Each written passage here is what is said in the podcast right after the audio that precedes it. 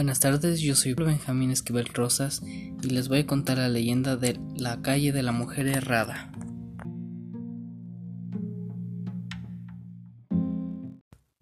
Por los años de 1670 a 1680, en la Ciudad de México, en la casa número 3 de la calle de la Puerta Falsa de Santo Domingo, calle atravesada entonces por una sequía, vivía digna, pero no honesta y honrada vida como Dios manda, un clérigo eclesiástico.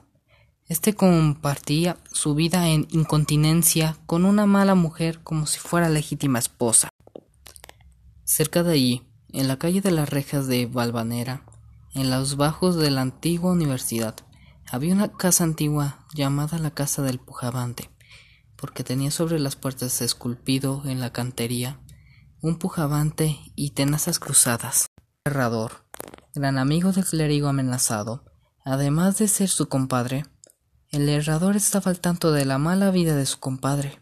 Frecuentaba la casa del clérigo y le daba consejos sanos para que abandonara el camino del mal. Vanas fueron sus exhortaciones.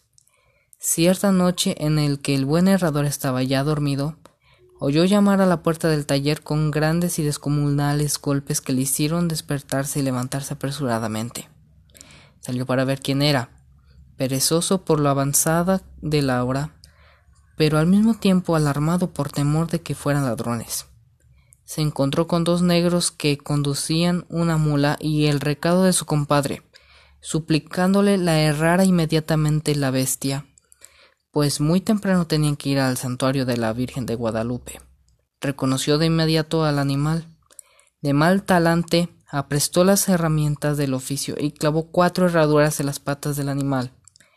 Concluida la tarea, los negros se llevaron la mula, dándole crueles y repetidos golpes, por los que el cristiano herrador los reprendió. Al día siguiente se presentó el herrador en la casa de su compadre para informarse del por qué irían tan temprano a la villa de Guadalupe. Como le habían dicho los negros, halló al clérigo aún en la cama al lado de su manceda.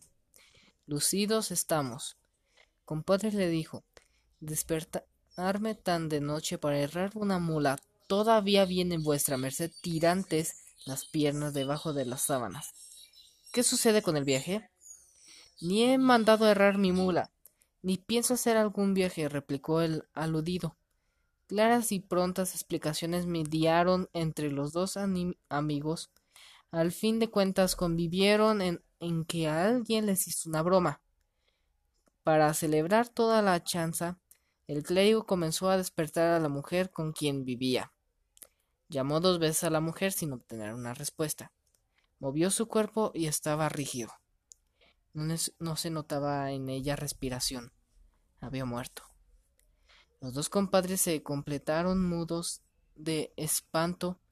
Su asombro fue inmenso cuando vieron, horrorizados, que en cada una de las manos y de los pies de aquella desgraciada se hallaban las mismas herraduras con los mismos clavos que había puesto a la mula del buen herrador. Ambos se convencieron de que aquello era obra de la justicia divina, y que los negros habían sido demonios salidos del infierno.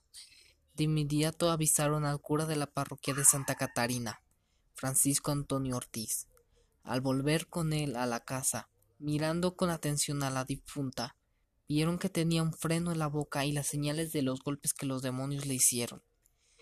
Por acuerdo de los respetables testigos, resolvieron hacer un hoyo en la misma casa para enterrar a la mujer, y una vez hecha la inhumación, guardar el más profundo secreto entre las personas, entre los presentes.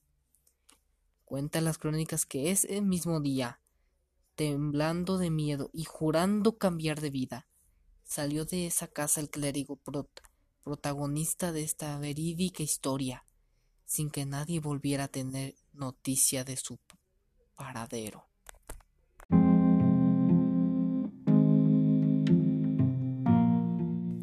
Basado en La calle de la mujer errada de Luis González Obregón. Espero les haya gustado y si quieren ver más contenidos como este, síganme escuchando.